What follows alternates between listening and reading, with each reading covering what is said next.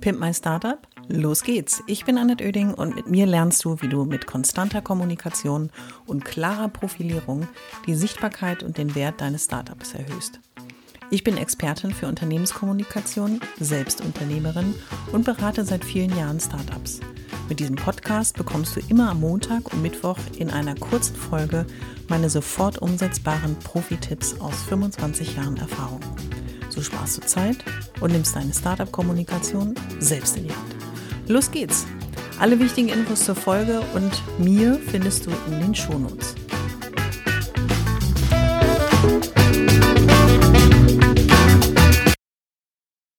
Haha, da sind wir wieder mit einer neuen Folge des Pimp My Startup Podcasts. Da hast dich ein bisschen erschrocken mit dem Anfangsgeräusch.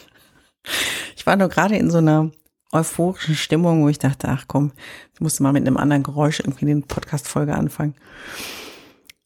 Heute, wo jetzt auch die ganze Woche, habe ich mir so ein Thema gesetzt, wo es dann so heißt, in the news. Also wie komme ich eigentlich irgendwie in die Neuigkeiten? Wie, wie, wie schaffe ich es eigentlich, die Aufmerksamkeit auf mich zu lenken, auf der anderen Seite aber auch, was sind so die elementaren Bestandteile, um eben immer wieder in der Kommunikation auch am Start zu sein.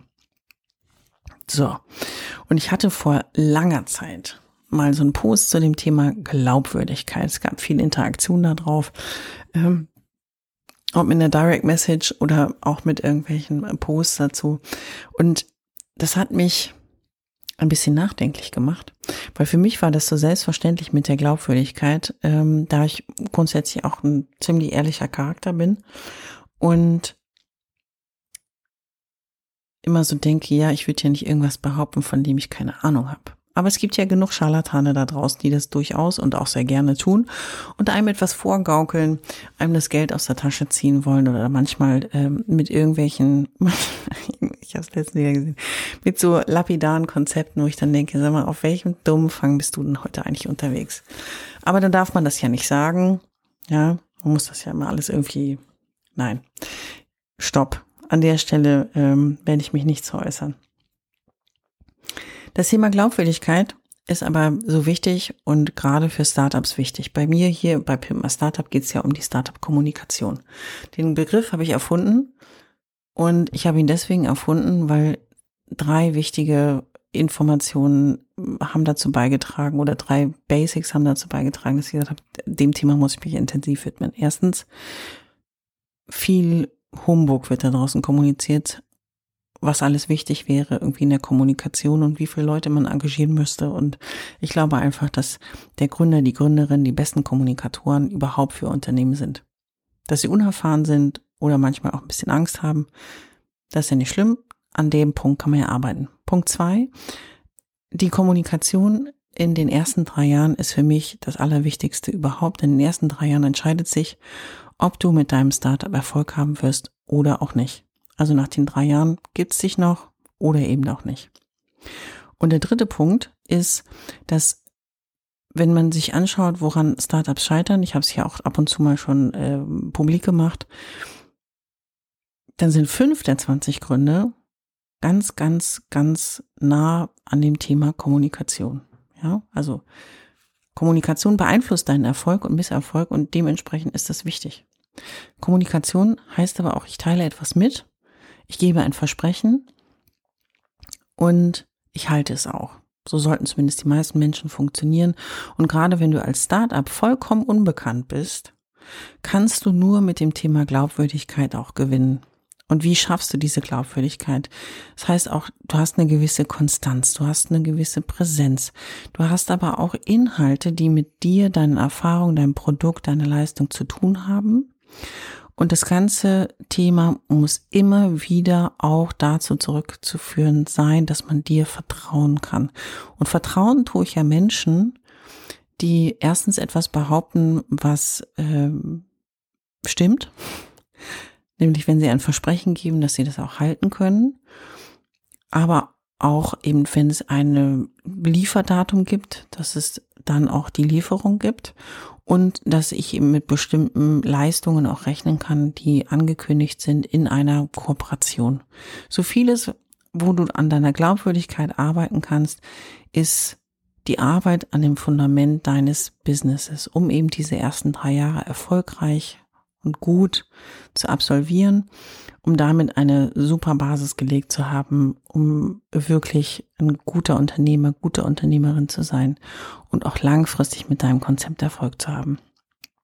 Drei Sachen, wie immer, habe ich dir mitgebracht. Und ich habe es jetzt, glaube ich, schon zweimal gesagt, als Punkt eins Versprechen halten.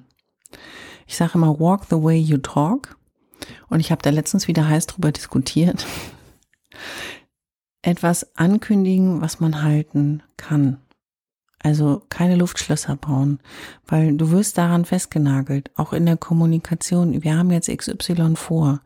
Zum, wir haben es jetzt äh, September 2021, wenn ich etwas für den November 2021 ankündige noch gar kein konkretes Datum, dann hast du genau 30 Tage Zeit, um das auch abzuliefern. Wenn es der 1. Dezember ist und es ist nicht passiert, leidet deine Glaubwürdigkeit. Das heißt, walk the way you talk.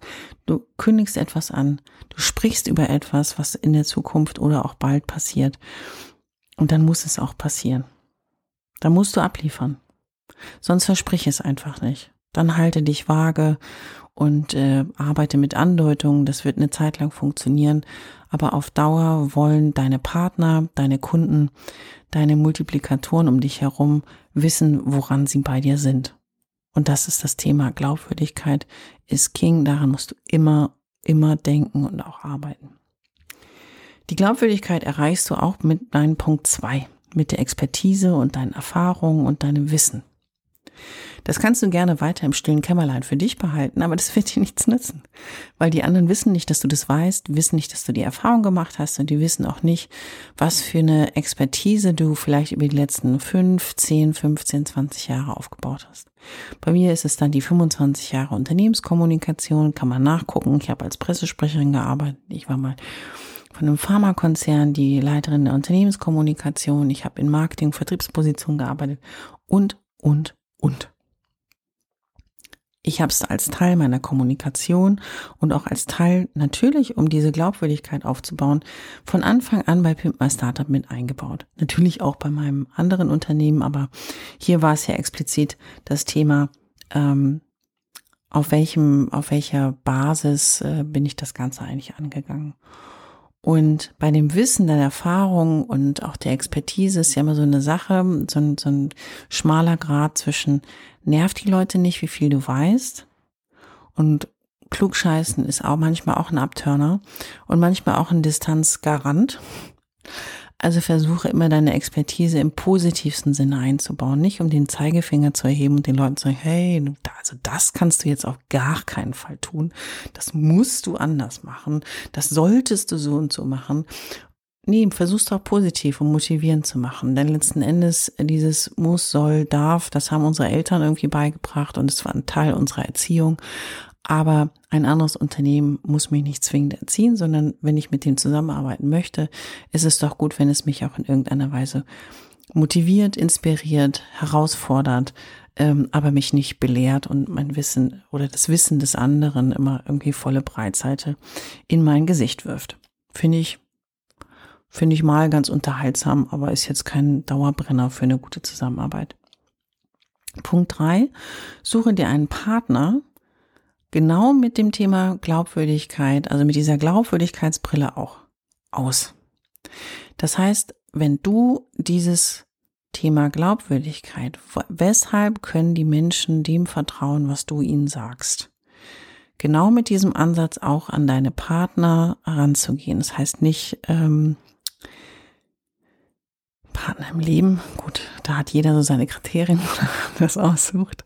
Aber ich meine natürlich die Partner im geschäftlichen Umfeld. Das heißt, es gibt Lieferanten, es gibt Dienstleister, die etwas zuliefern, damit du etwas produzieren, herstellen, gestalten kannst. Beziehungsweise es gibt aber auch Partner, die dir helfen bei der Distribution, bei dem Vertrieb ähm, deiner, deines Produktes, deiner Dienstleistung. All die brauchst du ja auch in einem vertrauensvollen Miteinander und den musst du glauben können weil du vertraust ihnen aufgrund deiner, ihrer Aussagen, dass sie das abliefern können, was sie versprechen.